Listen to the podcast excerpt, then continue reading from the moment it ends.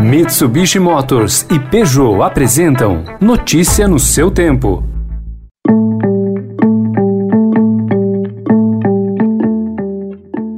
Olá, seja bem-vindo. Começando mais um Notícia no seu tempo, podcast produzido pela equipe de jornalismo do Estadão para você ouvir em poucos minutos as principais informações do jornal. Você acompanha esse podcast em qualquer plataforma de streaming, agregadores de podcasts e agora também na playlist Caminho Diário do Spotify. Entre os destaques de hoje, a mobilização de governadores, ex-ministros e artistas que pede a Joe Biden rigor com Bolsonaro sobre o desmate. Nos Estados Unidos, a condenação histórica do policial policial branco acusado de matar George Floyd asfixiado e a liberação da Anvisa do novo coquetel contra a Covid-19. Esses são alguns dos assuntos desta quarta-feira, 21 de abril de 2021. Estadão apresenta Notícia no seu tempo.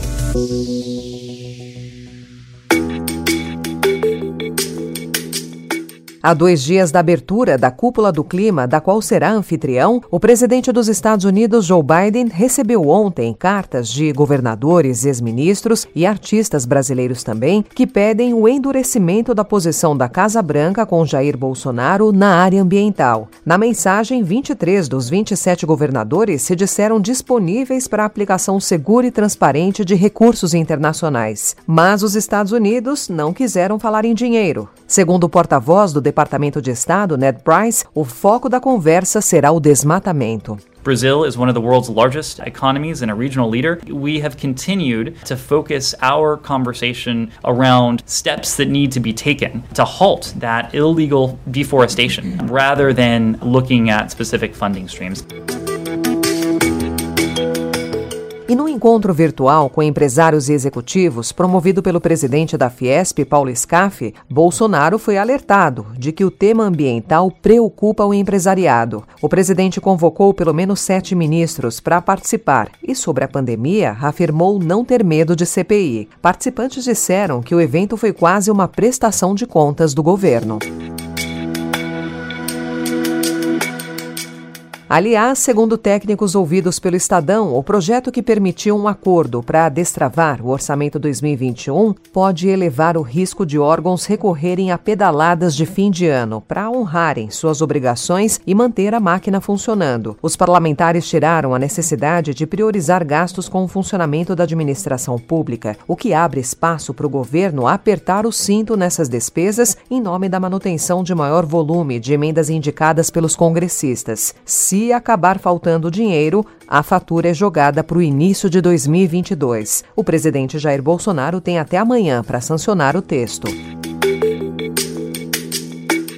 Em São Paulo, um consórcio formado pelas empresas CCR e Ruas Invest venceu o leilão para a concessão das linhas 8 Diamante e 9 Esmeralda da CPTM. O consórcio ofereceu quase um bilhão de reais ao governo do estado. O ágio foi de 202%. A concessão fazia parte de um pacote de desestatizações promovido pelo governador João Dória. 30 anos de concessão, investimento mínimo 3 bilhões e 200 milhões de reais. Nós vamos ter este investimento consolidado ao longo dos próximos 5, 6 anos para a implantação completa de toda essa área, incluindo as estações, os trens, a modernização do sistema, telecomunicação e toda a área de paisagismo e melhoria no entorno. E nos Estados Unidos, um dia histórico. Nothing can ever bring their brother, their father back. But This can be a giant step forward in the march toward justice in America. Em discurso, o presidente Joe Biden considerou que a condenação por homicídio do ex-policial, que há quase 11 meses asfixiou com o joelho o negro George Floyd, foi um passo gigante contra o racismo. Derek Chauvin, que pode pegar até 40 anos de cadeia, terá sua sentença anunciada em algumas semanas. Notícia no seu tempo. E em 20 segundos eu volto com informações do novo coquetel aprovado pela Anvisa contra a Covid-19 e tem novidades do esporte e da música também. Desbravar um terreno difícil, apreciar paisagens ou encontrar novos destinos. Não importa o destino que for explorar, a Mitsubishi Motors tem um 4x4 para acompanhar qualquer aventura. Conheça os modelos em mitsubishimotors.com.br.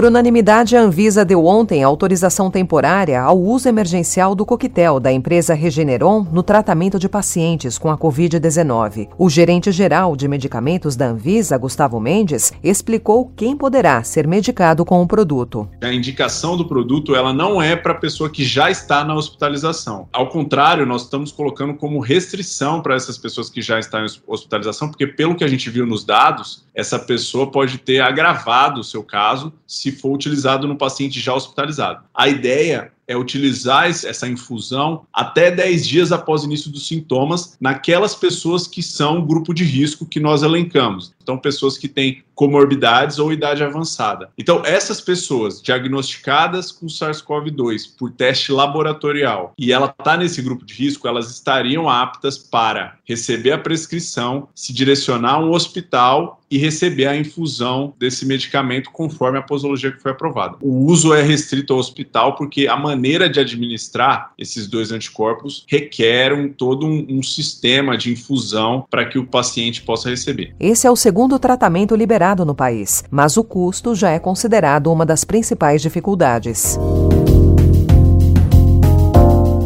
O Ministério da Saúde negocia a compra de mais 100 milhões de doses da vacina da Pfizer para imunizar a população contra a Covid-19. A ideia é que as doses desse novo lote cheguem ao país no fim do ano.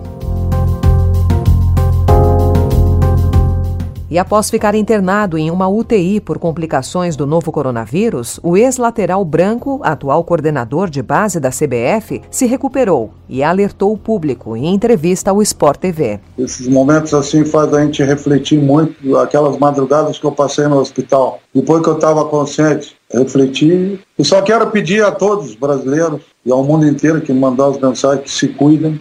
Não é fácil. Ele é invisível esse vírus, ele entra nos ambientes a gente não vê, entra no nosso corpo a gente não vê, como entrou no meu. Se cuide, saúde para todos, um beijo no coração. E o Estadão informa que a Superliga Europeia nasceu domingo e morreu ontem, quando seis clubes ingleses pularam fora do barco. E Milan e Barcelona podem ser os próximos a desembarcarem. O recuo é consequência da forte oposição ao projeto.